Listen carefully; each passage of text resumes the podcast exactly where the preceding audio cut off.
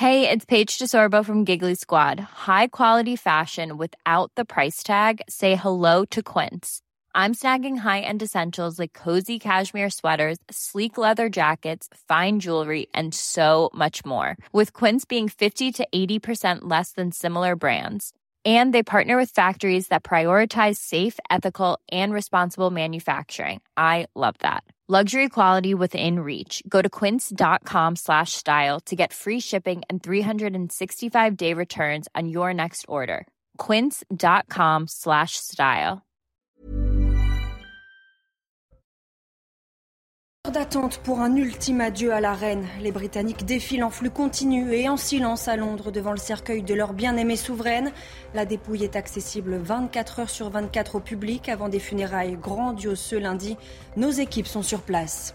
Si la situation du réseau électrique français est moins problématique que celle du gaz, le gestionnaire du réseau français s'inquiète. Plusieurs scénarios sont envisagés pour cet hiver. Des coupures ne sont pas exclues. On vous explique. 4 minutes et 17 secondes d'horreur au procès des attentats de Nice. Les images de l'attaque ont été diffusées sur grand écran, des images insoutenables pour certaines parties civiles. Ce soir du 14 juillet 2016, 86 personnes ont perdu la vie. Notre journaliste a assisté à cette projection, elle nous raconte. Et puis 20 titres du Grand Chelem et une empreinte indélébile dans l'histoire du tennis. À 41 ans, la légende Roger Federer tire sa révérence. Le tennisman suisse a annoncé sa retraite au terme de la Laver Cup, une compétition prévue du 23 au 25 septembre. Ses rivaux ont réagi avec beaucoup d'émotion. Vous les entendrez dans le JT Sport.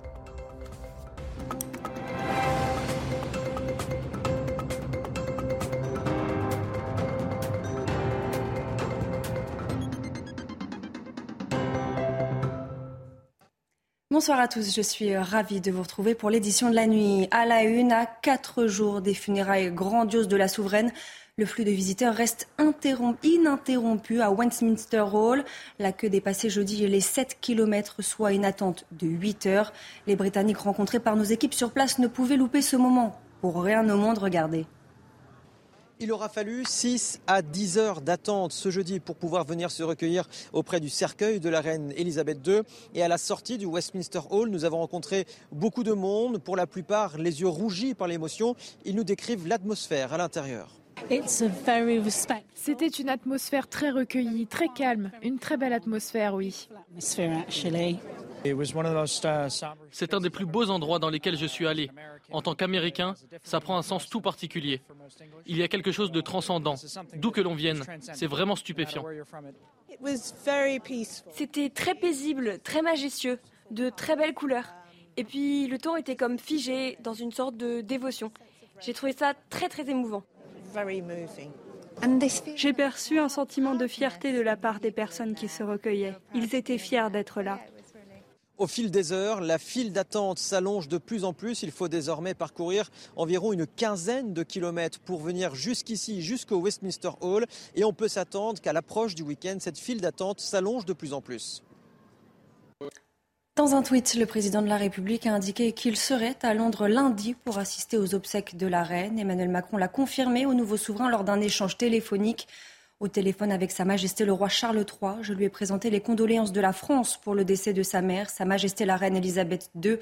Le lien entre la France et le Royaume-Uni est indéfectible. Nous continuerons à le tisser en suivant le chemin tracé par Sa Majesté la Reine Elisabeth II. Fin de citation. Et il n'y aura ni Vladimir Poutine ni aucun représentant russe aux funérailles de la Reine. Décision prise par Londres sur fond de tensions diplomatiques entre les deux pays. La Russie a dénoncé ce jeudi l'attitude blasphématoire et immorale du Royaume-Uni à son encontre. La cote de popularité de Charles III est montée en flèche depuis son accession au trône. Selon un sondage YouGov mardi, trois personnes sur cinq pensent qu'il fera un bon roi, contre à peine plus de 30% il y a quelques mois. Il faut dire que celui qui a toujours eu la cote auprès des Britanniques, c'est le prince Williams, avec son épouse Kate et malgré un moment douloureux, ils sont allés à la rencontre des habitants de Sandringham, dans le Norfolk.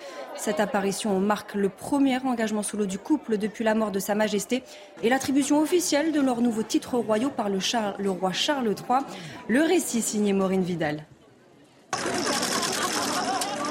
Les appareils photo crépitent pour la première apparition en couple de Kate et William à Sandringham dans le Norfolk depuis le décès de la reine Elisabeth II. Ils ont assuré leur premier engagement à deux en tant que prince et princesse de Galles. Très populaires au Royaume-Uni, ils assurent leur rôle de futur héritier du trône avec sympathie et douceur. Pour être tout à fait honnête, je pense qu'ils ont plus de respect et sont plus proches des gens. Je pense que les gens leur font davantage confiance pour faire avancer les choses. Parce qu'en ce moment, avec la reine qui est partie, je pense que les choses sont un peu incertaines. Le couple princier s'est vu offrir des fleurs et des salutations chaleureuses de la foule qui attendait leur arrivée depuis le matin même. Duc et duchesse de Cambridge et de Cornouailles, le couple assure de nouvelles fonctions qui les préparent déjà à monter sur le trône. Depuis la mort de la princesse Diana il y a 25 ans, Kate Middleton est la première à porter le titre de princesse de Galles. Retour en France avec cette question toujours en suspens. Devrons-nous faire face à des coupures d'électricité cet hiver? En conférence de presse mercredi, le gestionnaire du réseau électrique français RTE a fait plusieurs révélations. Il pourrait effectivement y avoir des coupures, mais dans des cas bien précis. Alors, lesquels On voit ça dans le détail avec Quentin Gribel. Si la situation du réseau électrique français est moins problématique que celle du gaz, tous les signaux ne sont pas pour autant ouverts pour les prochains mois. Nous faisons face en France et en Europe à une situation qui est exceptionnelle. Une crise gazière européenne, une crise nucléaire qui est française, et une sécheresse historique qui réduit la production hydraulique. Les mois de novembre et de décembre, notamment, vont être aussi risqués que le mois de janvier, et cela est inédit. D'après RTE, trois scénarios sont possibles. En cas d'hiver rigoureux, de pénurie européenne de gaz et sans effort des Français, les entreprises pourraient être touchées et dans le pire des cas, des coupures pourraient même avoir lieu. Mais le gestionnaire rassure, ce scénario est le moins probable. Deuxième possibilité, la consommation électrique reste à ses niveaux actuels, mais le parc nucléaire, actuellement fragilisé par la fermeture de près d'un réacteur sur deux, retrouve sa production passée. Le risque de déséquilibre sur le réseau du pays est alors très faible. Notre consommation d'énergie, c'est 100 gigawatts, c'est-à-dire l'équivalent de, de 100 réacteurs. Les centrales nucléaires, pied au plancher, ne peuvent produire que 60, c'est-à-dire 60%. Et aujourd'hui, on n'en est qu'à 30. 30 gigawatts. Voilà. Et donc, qu'est-ce qu'il fait? On demande à EDF d'accélérer la remise en route de ces réacteurs. Enfin, dernier scénario, en cas d'hiver doux, la France ne devrait connaître aucun problème. Pour atténuer toute tension, RTE invite tout de même les Français à éviter de surconsommer entre 8h et 13h et de 18h à 20h. La ministre de la Transition énergétique, Agnès Pannier-Runacher, était justement en visite dans un centre de réparation de l'électricité de RTE situé dans les Yvelines. Vous allez l'entendre, la ministre s'est montrée confiante pour cet hiver. On anticipe les consommations chaque jour, nos capacités de production, les capacités euh, des autres réseaux euh, européens à nous fournir, le cas échéant, euh, de l'électricité. Et nous avons des moyens pour piloter tout au long de la journée la consommation et la production électrique de façon à s'assurer que même en période de pic, tout cela est sous contrôle. Pour faire des économies d'énergie, les températures dans certaines piscines ont été baissées. Conséquence, dans la commune de Bléré, en Indre-et-Loire, les élèves d'un collège et d'une école primaire n'ont plus de cours de natation. Leurs enseignants estiment que la température de l'eau est trop froide. Voyez ce reportage de Geoffrey Defebvre. À cause d'une nuit froide, la piscine extérieure de Bléré est passée de 26 à 25 degrés. Un degré en moins qui a entraîné l'annulation des cours de natation pour des élèves, leur enseignant jugeant l'eau trop froide. Une réaction disproportionnée pour le président de l'intercommunalité. Nos collectivités, nous faisons beaucoup d'efforts pour, euh, pour euh, nos têtes blondes. Et, là, du coup, on se retrouve avec des maîtres nageurs, une piscine à entretenir, un coût de 30 000 euros par mois pour rien. Sur les réseaux sociaux, les avis sont partagés.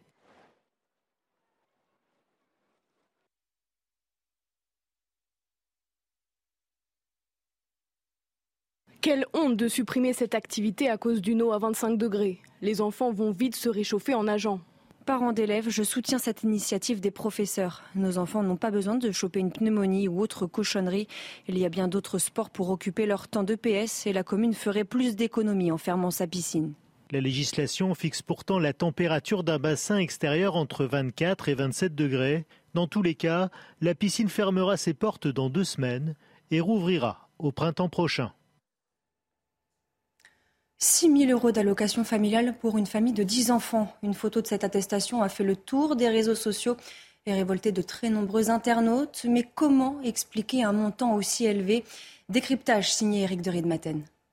Les aides sociales en France, il y en a 1800 disponibles. Et c'est très simple, il suffit d'aller sur un site internet qui s'appelle mesalloc.fr pour ouvrir le robinet. Il suffit d'entrer son profil, sa situation familiale, sa situation professionnelle. Et dans le cas de l'affaire de la caisse d'allocation familiale du Barin, tout est légal, aucune fraude. La famille a 10 enfants, elle a bien touché 6 000 euros d'aide en un mois parce qu'il y avait dedans l'allocation rentrée scolaire qui équivaut à 1940 euros. Sinon, en rythme mensuel, tout au long de l'année, cette famille touchera 3 600 euros. Il faut préciser que cette famille est au RSA, elle touche aussi les APL, l'allocation prestation accueil jeune enfant et les allocations familiales pour 10 enfants, cela représente 1852 euros. Quant au RSA, il atteint 1199 euros. Ces prestations sociales pèsent lourd en France, on le sait bien. Cela représente 800 milliards d'euros chaque année. C'est un tiers de la richesse créée par le pays.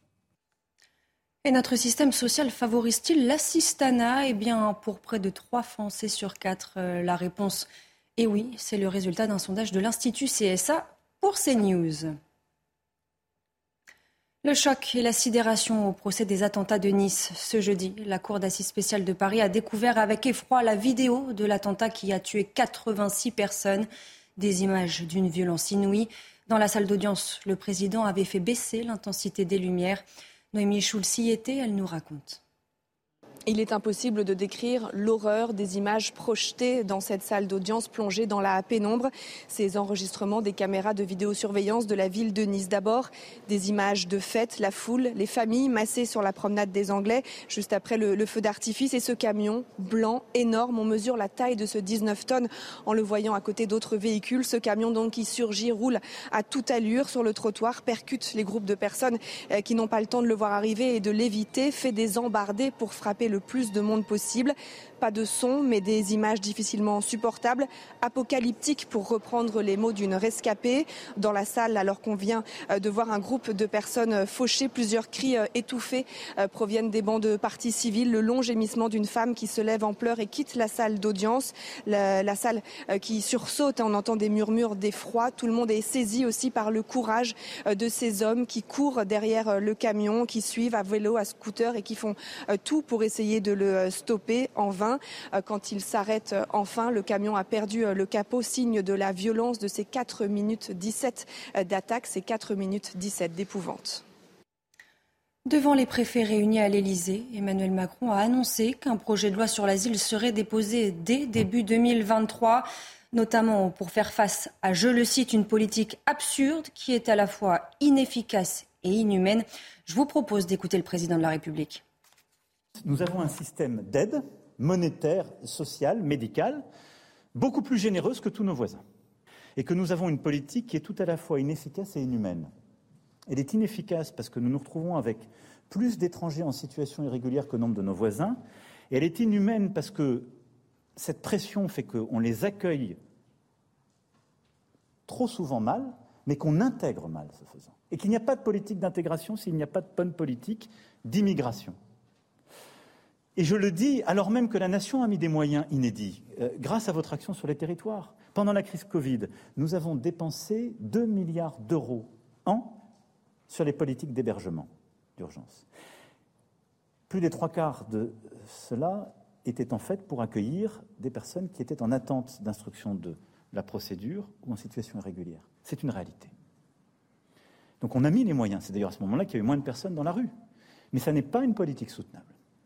Et donc, il va nous falloir faire prospérer euh, les débats nationaux, travailler un texte de loi en début d'année prochaine, mais il va nous falloir, avec beaucoup de, de courage collectivement, mais de rigueur, euh, continuer de faire avancer ce sujet. Les violences dans les transports en commun ont augmenté l'année dernière, plus 4% par rapport à 2020, soit 4000 victimes supplémentaires.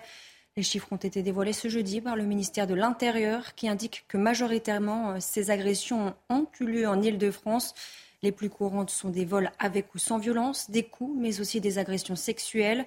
Parmi les victimes, majoritairement des touristes, les auteurs, pour beaucoup, des étrangers et des mineurs. Pour se rendre compte de ce phénomène, Amaury Bucco a rencontré Maxime, un agent de sûreté de la RATP. L'homme se dit épuisé et découragé par son métier, il témoigne. L'augmentation de l'insécurité, cet agent de la sûreté de la RATP la constate tous les jours depuis 10 ans sur le terrain. J'ai vu une augmentation, une banalisation de la violence au sein des transports. Donc euh, on voit de façon récurrente de plus en plus d'agressions des machinistes, d'agressions de jeunes femmes. Malheureusement, les gens autour ne réagissent pas forcément, donc euh, elles se sentent souvent seules. Colliers, montres, bracelets, sacs à main sont aussi la cible des agresseurs des transports en commun. Il y a beaucoup ici maintenant de vols à l'arraché. Les auteurs maintenant n'hésitent plus à porter des coups, à porter des, de mettre des coups de gazeuse, et menacer avec des armes, etc. Ils n'hésitent plus du tout. Parmi les agresseurs, un profil revient particulièrement, explique cet agent de la région parisienne. C'est souvent des, personnes immigrées, souvent clandestines même, des, même des mineurs clandestins isolés. Le recours à la police nationale, seule habilitée à effectuer certaines démarches, est alors nécessaire. Mais il est parfois malheureusement insuffisant. On va interpeller la personne, on va faire appel à un effectif de police, l'effectif de police va se déplacer, va essayer d'avoir une identité. Et malheureusement, ils ne peuvent pas emmener tous les individus qu'on contrôle pour une vérification d'identité qui dure 4 heures. Ce problème le dépasse, cet agent en a conscience. Il en éprouve parfois un sentiment de découragement. L'Union européenne soutiendra l'Ukraine aussi longtemps qu'il le faudra face à la Russie. Ce sont les mots d'Ursula von der Leyen, présidente de la Commission européenne en visite à Kiev. Sur le front, à l'est du pays, les troupes ukrainiennes reprennent du terrain. La ville d'Izium, occupée par les Russes, a été libérée ce dimanche. Une fausse commune y a été découverte, information euh, révélée par le président Zelensky. Une enquête est en cours. Si sur place euh, la vie reprend son cours, de fortes tensions entre les habitants euh, persistent. Le récit de Quentin Gribel. Dans Izium, le vent de la liberté souffle à nouveau, accompagné du drapeau ukrainien sur les bâtiments officiels. J'ai vu le drapeau pour la première fois dimanche sur la colline au-dessus de la ville et bien sûr euh, j'ai eu les larmes aux yeux. Je ne souhaite à personne de vivre ce qu'on a vécu. Depuis cinq jours, les Ukrainiens ont repris la ville. Un retour plus qu'attendu par la population après cinq mois d'occupation russe. Mais avec lui, son lot de tensions et de règlements de comptes. Laissez-la, vous voyez bien qu'elle veut être nourrie par les Russes. Oui, la Russie la nourrissait, on le sait. Vous avez vendu l'Ukraine pour un peu de nourriture. Car à l'arrivée des troupes de Moscou, beaucoup d'habitants se sont retrouvés sans ressources. Le maire de la ville a fui, laissant la population seule face à une question cruciale. Faut-il accepter l'aide russe pour survivre? Je n'ai pas pu fuir. Et maintenant, je suis une traître parce que mes animaux et moi, on a dû survivre grâce aux rations russes. On est resté dans le sous-sol sans eau ni nourriture. La Russie distribuait de l'aide humanitaire et au départ, je refusais de la prendre. Mais on n'avait rien à manger et on devait survivre. Izium, qui a vu plus de la moitié de ses 47 000 habitants fuir à cause de la guerre, débute maintenant sa reconstruction.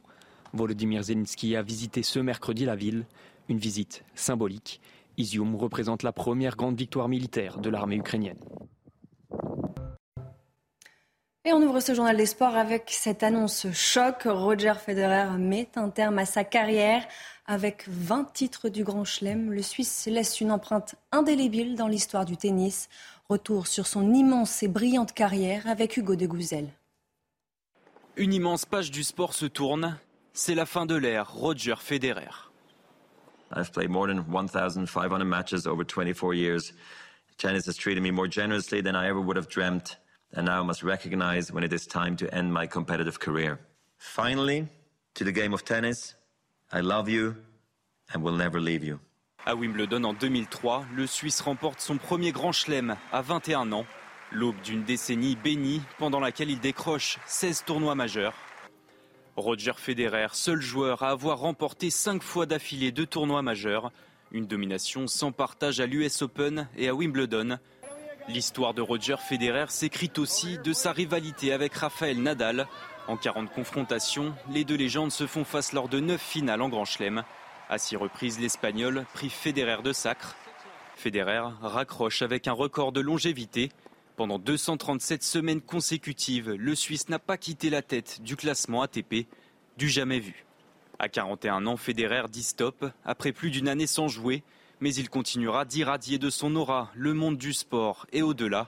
Le Suisse devrait se concentrer entre autres sur le développement de sa fondation humanitaire, le début d'une seconde vie, de nouvelles pages à écrire, loin des cours, près du cœur. Émotion dans le monde du sport, les réactions ont été immédiates. Regardez justement celle de Raphaël Nadal. Mon cher Roger, mon ami et rival, j'aurais aimé que ce jour ne soit jamais venu. C'est un triste jour pour moi personnellement et pour les sports du monde entier. Ce fut un plaisir, mais aussi un honneur et un privilège de partager toutes ces années avec toi.